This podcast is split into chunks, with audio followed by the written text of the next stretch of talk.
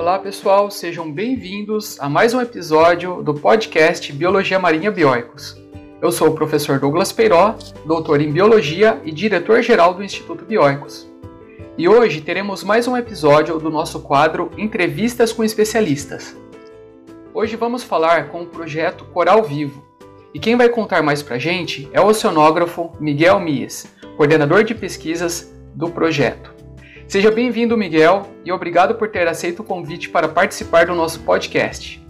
Para a gente começar, gostaria que você se apresentasse e nos contasse um pouco sobre a sua formação.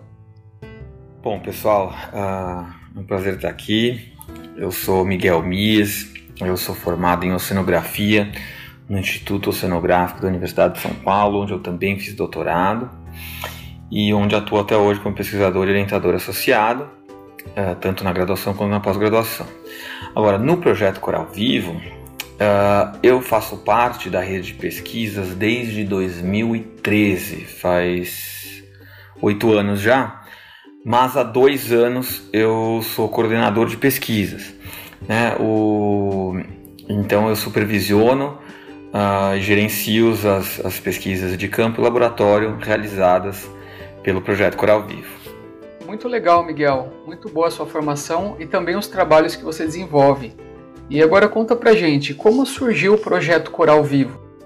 Olha, o projeto Coral Vivo ele surgiu em 2003. Uh, ah, ele foi fundado por dois pesquisadores do Museu Nacional no Rio de Janeiro, né, que é a Débora Pires e o Clóvis Castro. E eles eram dois pesquisadores que fizeram a carreira trabalhando com corais brasileiros, com a, a taxonomia, a reprodução, né, corais construtores de recifes, e eles uh, decidiram criar uma organização que batalhasse pela conservação dos, dos uh, recifes de corais brasileiros.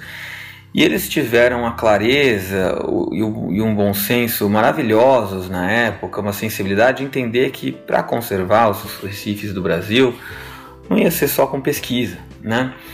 E é por isso que o Coral Vivo uh, é uma entidade com múltiplos braços né?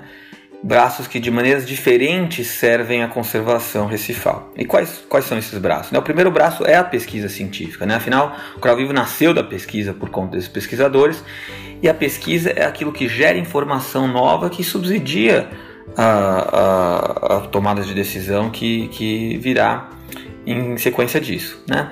Mas além da pesquisa, o Coral Vivo tem um braço muito importante de sensibilização que traz informações sobre os recifes de corais para a população. Né? Tem também o terceiro braço, que é a educação ambiental, que é fundamental, que é o processo que forma pessoas, né, jovens, com uma consciência ambiental, com uma responsabilidade ambiental. Né? Temos também o braço das políticas públicas, que uh, pega todas as informações que o Coral Vivo gera e uh, as oferece para os tomadores de, de, decisão, né, gestores ambientais, políticos e tudo mais, para que eles tomem decisões voltadas para a conservação dos recifes de corais. E tem também o nosso quinto braço, que é a, a comunicação, que é um, é um, braço transversal, que pega todas essas informações e leva para o público em geral. Né? Então, o Coral Vivo é uma coisa uh, multidisciplinar. Até porque, quando a gente fala da nossa atuação, não são apenas biólogos ou oceanógrafos que estão lá no Recife de Coral trabalhando, mas nós temos educadores ambientais, químicos, geólogos, físicos. Então, uh, é uma ciência realmente multidisciplinar integrada, uh, cujos resultados uh, são entregues até o público e gestores e, e tomadores de decisões e tudo mais, para realmente fazer uma mudança. Uh, uh, significativa para que os ambientes recifais sejam de fato muito bem conservados. Muito bom saber do início do projeto e que ele está baseado na pesquisa e também conhecer todos os braços que compõem o projeto Coral Vivo. Realmente são muitas frentes de trabalho e isso faz toda a diferença da conservação dos recifes de coral e, consequentemente, de todo o oceano. E quais são as principais atividades e pesquisas que vocês realizam, principalmente na Bahia? Ah, olha, o Coral Vivo ele tem a rede de pesquisas Coral Vivo. Né? a rede de pesquisas Coral Vivo é uma rede que abriga pesquisadores de 14 universidades diferentes uh, no Brasil, né? Uh, sete universidades de sete estados mais o Distrito Federal. Né? E embora a gente esteja muito mais focado na, na Bahia, esses nossos pesquisadores têm uh, seus trabalhos sendo realizados em vários outros pontos da costa. Né? Mas na nossa base de pesquisas da Bahia, a gente tem logo na frente da base, muito pertinho, um Recife chamado Recife de Fora, que a gente chama de um Recife modelo, porque ele é um Recife que é pequeno e simples de trabalhar, mas que tem uma biodiversidade gigantesca. Né? Para padrões brasileiros, ele tem uma diversidade muito grande, quase a diversidade que se encontra no Banco dos Abrolhos, que abriga a maior biodiversidade marinha do Brasil, né? pelo menos a maior biodiversidade recifal. E lá a gente tem uh, de novo, uma, uma, ciência integrada e multidisciplinar. Né? Então a gente trabalha desde com levantamento, eh, desde levantamentos de biodiversidade, e biodiversidade não é só de fauna macroscópica, como peixes e corais, mas também de uh, organismos microscópicos. Né? A gente tem um pesquisador muito importante na nossa rede, que é o Título Tufo da USP, que avalia a diversidade críptica, que são organismos que não estão visíveis, né? ou porque eles são muito microscópicos, ou porque eles estão uh, escondidos dentro de, da matriz recifal, né? dentro do, do, da estrutura recifal. E aí a gente faz então uma série de pesquisas voltadas para a diversidade. A gente trabalha também com interações ecológicas, ou seja, o que acontece quando você tem um organismo herbívoro atuando sobre o Recife, qual a importância da herbivoria para a saúde do Recife. Nós trabalhamos muito com pesquisas voltadas para mudanças climáticas. Né? Na nossa base, a gente tem um sistema uh, uh, muito grande de aquários chamado Mesocosmo, onde a gente consegue muito precisamente uh, simular variações de temperatura, de pH, de poluentes, de maneira que a gente consegue, de uma maneira uh, ecossistêmica, vem vários compartimentos diferentes do ecossistema no nossos aquários, qual é a resposta do Recife a esses, a esses estressores. Né? A gente tem então ah, também trabalhos que avaliam muito a resiliência dos corais brasileiros a esses estressores, né? se eles realmente toleram, são mais fortes a, a esses assessores do que recifes de corais de outras partes do mundo. Então, um, tem um, muita coisa que é feita. Né? Temos também, não posso esquecer de falar, é claro, das nossas pesquisas com reprodução.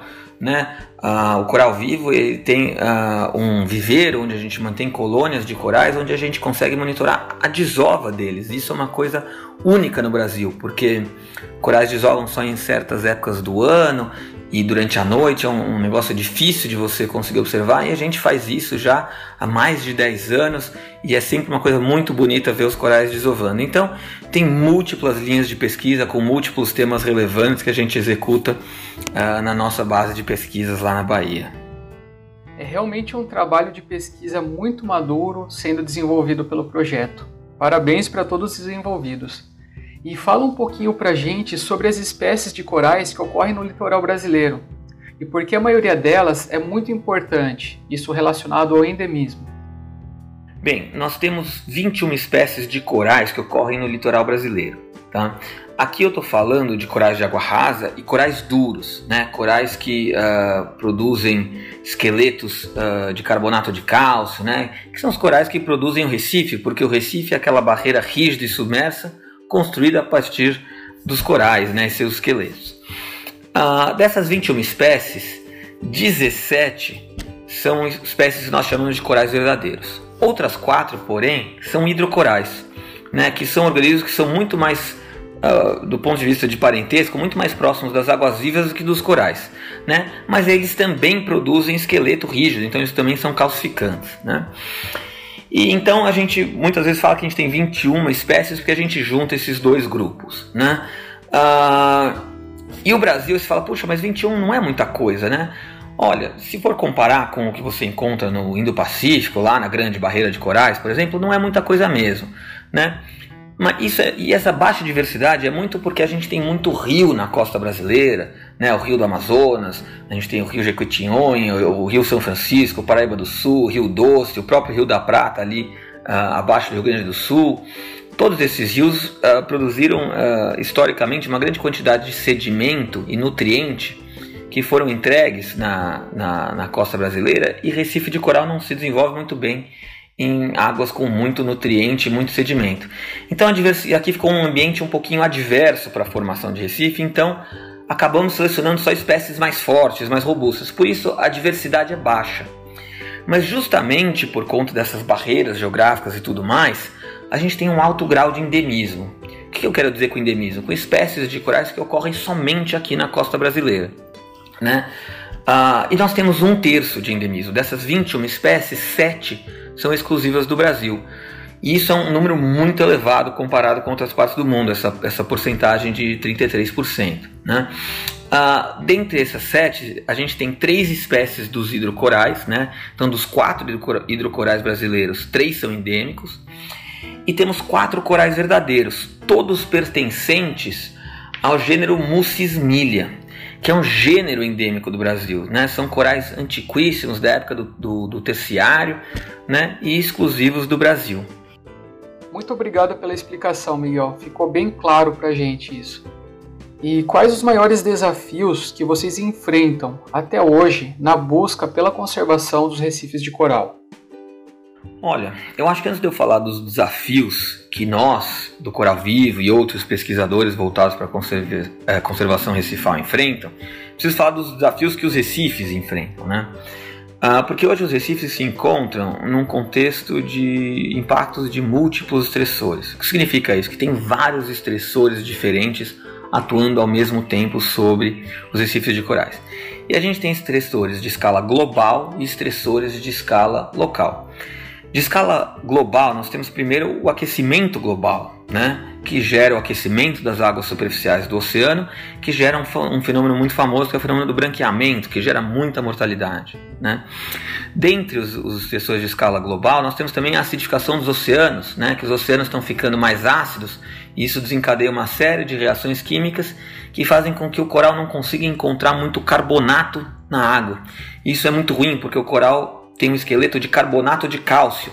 Né? Então, uma parte uh, dos ingredientes, digamos assim, para formar o seu, uh, seu esqueleto está ficando ausente na água. Né? E os corais vão construindo esqueletos mais fracos, quase como se fosse uma osteoporose dos corais. Né? E temos também os impactos de escala local, que é a, a pesca, né? Uh, quando está havendo sobrepesca, estamos retirando mais do que devemos, o turismo mal gerenciado, quando é um turismo que está gerando impacto sobre o recife de coral, temos a poluição, temos uma série de outros impactos que eu posso listar aqui. Só faço sempre uma observação muito importante, tá? A pesca e o turismo são aliadas do recife de coral desde que bem regulamentadas e bem feito, tá? Quando é mal feito, aí passa-se passa a ser um problema. Quais são os desafios que nós enfrentamos então? São esses, né? A gente partilha dos do desafios dos recifes de coral, mas ah, para conservar a gente precisa fazer uma série de coisas, né? E aí que eu acho que o Coral Vivo teve há 20 anos, quando foi formado, uh, pelos seus fundadores, uma clareza muito uh, importante como conservar precisava gerar conhecimento, né? Conhecimento, a gente precisava entender o que está acontecendo na natureza, quais são os danos que os recifes estão sofrendo, para poder relatar isso, né? E aí é o que a pesquisa faz muito bem, né? Relatar qual que é exatamente o impacto do branqueamento, por que, que a poluição gera esse desequilíbrio, tudo mais é a pesquisa que faz. Mas a pesquisa sozinha não, não leva a gente a conservar, né? E aí entra os braços da sensibilização e da educação ambiental, né? que divulgam isso formam pessoas mais conscientes ah, e a levada para tomadores de decisão. Né? E, e aí o que eu acho muito importante o Coral Vivo faz, que eu acho que talvez seja hoje em dia o mais importante, é a comunicação. Eu acho que esse é o maior desafio que nós tenhamos, talvez, porque tem muita gente no Brasil ainda que não tem ideia do que é um coral, do que é um recife e por que, que isso é importante para eles. Né? Eu sempre conto uma história Uh, eu sou casado há 11 anos com uma mulher que eu amo mais do que qualquer coisa na minha vida. E ela é uma pessoa que teve um acesso a ensino de muito boa qualidade. E quando uh, nós começamos a namorar, eu mostrei uma foto de uns corais para ela e ela virou e falou: Puxa, isso é um animal? Uh, eu não sabia, eu achava que isso era uma planta, uma pedra. Isso mostra como então uh, o brasileiro nas escolas não está exposto a, a informações sobre esse tipo de coral, sequer sabe direito o que é um coral. E esse é o problema número um. O problema número dois que eu vejo é que as pessoas não sabem por que, que o Recife é importante. Né? O Recife ele não é importante só porque ele abriga aquela biodiversidade maravilhosa, mas ele é importante socioeconomicamente também. Né? O Recife ele é comida, né? os pescadores precisam do Recife para tirar o seu sustento e alimentar as pessoas. O Recife é turismo, Né? Quando você tem aquela beleza maravilhosa do Recife, aí você tem, se instalam as operadoras de mergulho, pousadas, restaurantes, todo mundo vai se desenvolvendo, todo um comércio ao redor daquele Recife lá. Né? Nós temos uh, uh, compostos de valor farmacêutico e biotecnológico que são extraídos de organismos recifais. Nós temos a indústria PET da aquariofilia. Temos também a proteção costeira. Né? O que é a proteção costeira? O Recife ele é uma barreira rígida e submersa. Né? Quando está chegando um evento climático, uma tempestade na costa, e a componente marinha dessa tempestade encontra o Recife, a tempestade é atenuada e não erode, não destrói tanto a costa. Né? Então os recifes têm um valor socioeconômico gigantesco. Né? Os recifes de corais ao longo do mundo beneficiam diretamente 500 milhões de pessoas, uh, gerando uma receita anual de 10 trilhões de dólares. Então ele é muito importante, ele é muito importante para a vida das pessoas, né? Eu acho que o desafio da comunicação, eu acho que a comunicação do Coral Vivo tem feito isso muito bem. Contamos com parceiros como vocês do Instituto Bióicos também, mas acho que o, o, o papel é comunicar, é informar as pessoas de o que, que é um recife de coral, o que, que é um coral e por que, que isso é importante, né? Somente a partir daí essas pessoas vão criar consciência e falarem, puxa, a gente precisa mudar os nossos hábitos para ajudar a salvar esses ambientes que tanto têm sofrido. Então, uh, nós uh, pesquisadores, uh, conservadores, gestores ambientais e tudo mais, enfrentamos os mesmos desafios dos recifes, mas esse principal desafio de comunicar esses sofrimentos dos recifes para que a humanidade como um todo, em escala global, possa tomar uma atitude para preservá-los. Você comentou sobre a comunicação e a educação ambiental ser um dos braços do projeto Coral Vivo. Então conta pra gente um pouco mais sobre essa área de atuação de vocês. O Coral Vivo faz muitas atividades de educação ambiental, né? Atividade de educação ambiental no Brasil inteiro, mas com um foco muito maior nas escolas uh, do sul da Bahia, né? Que é onde fica a nossa base, nossa sede. Uh, essa é uma coisa que eu não posso responder muito porque eu estou longíssimo de ser um especialista em educação ambiental. Aliás, eu sempre acho que eu, uh, eu educação ambiental para mim existia antes e depois do Coral Vivo. Antes de eu entrar no Coral Vivo, eu achava que eu sabia o que era educação ambiental. Quando eu entrei no Coral Vivo, eu tomei um banho que eu vi e falei, puxa, eu não entendia nada. Isso é porque uh, eu tive contato com a Teresa Gouveia, que foi coordenadora de, de, de, Educação Ambiental do Coral Vivo por muito tempo, hoje é presidente do Instituto Coral Vivo, que é uma educadora ambiental de mão cheia. E aí eu vi o que é o processo de formação de um jovem em educação ambiental, né? E hoje a educação ambiental está também com a Thaís Melo, que é muito competente, é local na Bahia, né? É, não nasceu na Bahia, mas está lá há tanto tempo. E então eu não posso falar muito sobre as ações de educação ambiental do Coral Vivo porque eu estou muito mais envolvido com as ações de pesquisa. Embora nós tenhamos conhecimento sobre todas as ações de todos os braços, uh, eu acho que a Thaís ou a Tereza poderiam falar com muito mais propriedade. Mas o Coral Vivo tem um histórico de muitos anos já de trabalhar com as escolas e formar jovens que tenham uma consciência ambiental, jovens que realmente vão ter uh, uh, impacto sobre a sociedade.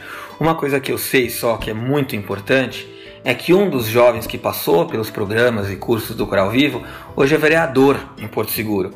Isso nos deixou muito felizes, porque mostrou que temos um jovem uh, formado pela, pelas nossas práticas de, de educação ambiental que hoje está tendo uma influência na tomada de decisão e batalhando pela preservação ambiental.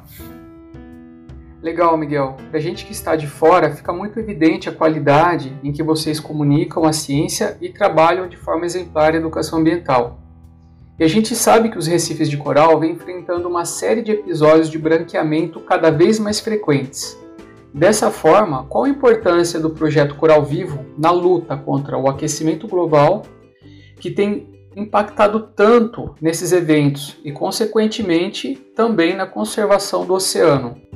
O, o branqueamento é sem dúvida hoje o principal impacto que os recifes de corais sofrem. Né? É, é um problema muito, muito severo. Ah, é importante até falar um pouquinho o que é o branqueamento, que, porque tem esse nome. Né? Ah, o, o, que acontece é que quando a gente tem o, o, planeta aquecendo, evidentemente o oceano aquece também, em especial as camadas mais rasas do oceano, que é onde estão os recifes de coral. E o coral ele vive ah, em escala geológica num ambiente de muita estabilidade térmica. Né? Ele não está acostumado a variações muito bruscas de temperatura. E o que acontece é quando você tem uma variação singela ali de, de temperatura, 2 graus a mais do que é normal, mas por um tempo prolongado, acontece uma série de reações que fazem com que o coral venha até morrer. Né? Ah, o que acontece é que o coral ele vive em simbiose com microalgas. Dentro dos tecidos deles, na verdade, dentro das células deles, tem uma microalga chamada zooxantela. Né? Então é um ser fotossintético e a zooxantela produz energia da fotossíntese através da fotossíntese e doa grande parte dessa energia para o coral. Ela alimenta o coral. Né? E o que acontece é que quando a água está quente, a zooxantela em especial, coral também, mas principalmente a zooxantela, produz uma coisinha chamada espécies reativas de oxigênio. Eu não vou entrar na bioquímica pesada por trás disso, que eu acho que não é o objetivo da nossa conversa, mas essas espécies reativas de oxigênio são tóxicas para o coral. É como se fosse um veneno. Né? E a resposta do coral a, a isso, a ter o seu parceiro simbionte produzindo um veneninho, é expulsar esse, esse parceiro. Né? E aí o coral expulsa o parceiro e aquele tom amarronzado que esse parceiro, que as oxantelas né, dão para o coral, ele perde. E com a má nutrição dele, o acúmulo do veneno, se degrada também os pigmentos naturais dele, né? o pigmento que dá aquela cor amarela ou verde que ele tem. E aí o que sobra é um tecido fino, transparente, recobrindo ah, o seu esqueleto branco. Né? Ah, então ele fica com o tecido vi eh, vivo, fino, que mais transparente, que permite que a gente veja o esqueleto dele. Né? Por isso leva o nome de branqueamento. Ah, é algo como se nós, seres humanos, ficássemos com, com a nossa pele, nossos órgãos transparentes e nós pudéssemos ver uh, os nossos esqueletos por debaixo, as nossas caveiras. Né? E quando o coral está branqueado, ele não está morto ainda, mas ele está numa situação de saúde muito debilitada, ele está na UTI. Então é possível recuperar, mas é muito comum ter episódios de enorme mortalidade associado a episódios de branqueamento. Né? E infelizmente o que a gente tem observado em escala global é que uh, uh, os eventos de branqueamento estão de fato ficando mais frequentes, mais intensos e mais duradouros. E dessa maneira uh, os corais têm sofrido gigantescamente ao longo do planeta. Né? A importância do coral vivo nisso daí é, é, muito similar, não quero me soar repetitivo, mas é muito similar ao que eu falei em algumas perguntas anteriores. É gerar conhecimento que mostra qual o impacto desse calor, do branqueamento sobre as comunidades recifais, né, sobre os organismos que lá vivem, ah, e fazer com que esse conhecimento chegue no público e nos tomadores de decisão. Né? A gente nunca vai uh, reverter esse problema do branqueamento, do aquecimento global, sem passar por, um, por uh, episódios massivos de uh, comunicação, de divulgação e tudo mais. Né? E não basta fazer isso no Brasil, né? em escala global. O branqueamento é um fenômeno de escala global, como, como a gente conversou mais cedo. Então a gente precisa gerar conscientização em escala global. E nisso eu acho que a comunicação é muito importante. Acho que o Coral Vivo tem feito historicamente um trabalho muito bom na comunicação. Né? Então, né, a gente com a própria Débora Pires, que foi a fundadora, com a Aline Bianchini, que hoje gerencia a comunicação, mas uh, passa pela comunicação a gente uh, fazer com que as pessoas no mundo inteiro se envolvam em práticas que não uh, poluam o planeta, que não produzam poluentes que gerem, geram aquecimento global e tudo mais. Né? Então, mais uma vez, uh, passa pelo desafio da gente conscientizar as pessoas. Excelente explicação, Miguel. E quais são os planos futuros para o projeto Coral Vivo? Olha, o Coral Vivo tem muitos e muitos planos. O Coral Vivo sempre foi uma entidade com uma enorme quantidade de ações. Né? Nós temos uma equipe grande e, portanto, a gente consegue realizar bastante ação e a gente acaba fazendo muita coisa. Né? Bom, primeira coisa que é muito importante para a gente é que daqui a dois anos, em 2023, o Coral Vivo vai fazer 20 anos. Né? Então vai ser um aniversário muito especial. E a gente tem uma série de ações que a gente vai fazer dentro de nossos diferentes braços uh, ao longo desses, uh, desses próximos anos para celebrar os nossos 20 anos. Né? Dentro da pesquisa, nós temos muitos experimentos, experimentos avaliando a resiliência e a resistência dos corais brasileiros, né, que são corais particularmente uh, fortes e tolerantes. nós temos experimentos Uh, voltados para poluentes, simulando impactos como aqueles de, de das, infelizmente, da, do rompimento de barragens que a gente tem enfrentado nos últimos anos aí no Brasil. Temos expedições marcadas para diferentes áreas do Brasil onde se conhece muito pouco. Uh, temos eh, eventos de divulgação, temos muitas e muitas coisas. Mas uh, o plano futuro do Coral Vivo é continuar crescendo. Né? Coral Vivo, é, o Instituto Coral Vivo, o projeto Coral Vivo tem crescido muito ao longo dos anos, com cada vez mais gente atuando em mais pontos na costa brasileira, com mais atividades nesses pontos. Então, eu acho que o nosso futuro é dar, uh, é dar uh, atenção para isso. E obviamente tudo dentro de um contexto de década do oceano, que é o que a gente vive hoje, né? a importantíssima década do, do, dos oceanos. E o Coral Vivo tem uma série de ações voltadas, né, que estão alinhadas com, com a década dos, do, dos oceanos. E ajudar a, o Coral Vivo a, se modernizando, ajudar a, a modernização da população de maneira a tomarem atitudes mais responsáveis. A gente já vê isso acontecendo um pouco, a gente vê, fica mais feliz, a gente vê mais iniciativas, mais pessoas com práticas responsáveis e a gente precisa continuar dando força para isso, né? para que a gente realmente consiga fazer o planeta dar uma mudada uh, nas suas atitudes. E eu acho que, que quanto mais o tempo passa, mais próximo a gente vai uh, chegando a esse objetivo. Miguel, se quiser fazer um encerramento, um agradecimento, fique à vontade. Bom, eu queria agradecer bastante o Instituto Bioicos pelo convite. Ah, que nem eu falei, a comunicação é a coisa mais importante, talvez hoje, ou uma das, para a gente realizar a preservação ah, dos ambientes que se faz. Né? E isso é muito importante para o Coral Vivo. Então, fazer esse tipo de atividade com parceiros responsáveis, competentes como o Instituto Bioicos é um prazer para a gente né? Então, uh, eu agradeço muito pelo convite, é um prazer, conte conosco sempre. E o recado que eu deixo para o pessoal que está ouvindo a gente é: juntem-se ao nosso exército de recifólogos. Vamos batalhar por um, por, por, um Recife de coral bem conservado, bem preservado. Então divulguem isso, contem para as pessoas o que é um Recife de coral, quais são os impactos que eles vêm sofrendo, o que, que as pessoas podem fazer para combater esses impactos. Tá bom? Então é um prazer, agradeço muito o convite e estou sempre à disposição. Muito obrigado, Miguel, por essa entrevista inspiradora que venham mais 20 anos de muito crescimento ao projeto Coral Vivo. E aí, pessoal, gostaram dessa entrevista e querem saber mais sobre os trabalhos do Instituto Bioicos?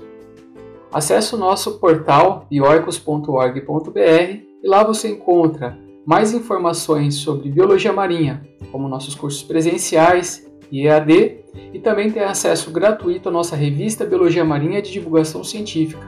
Além disso, muito mais coisas. E se você quer ajudar nas nossas atividades, nós trabalhamos com uma vaquinha virtual. Acesse o link na descrição desse episódio. Muito obrigado e até o próximo episódio. Aqui foi o professor Douglas Peiró. Um abraço.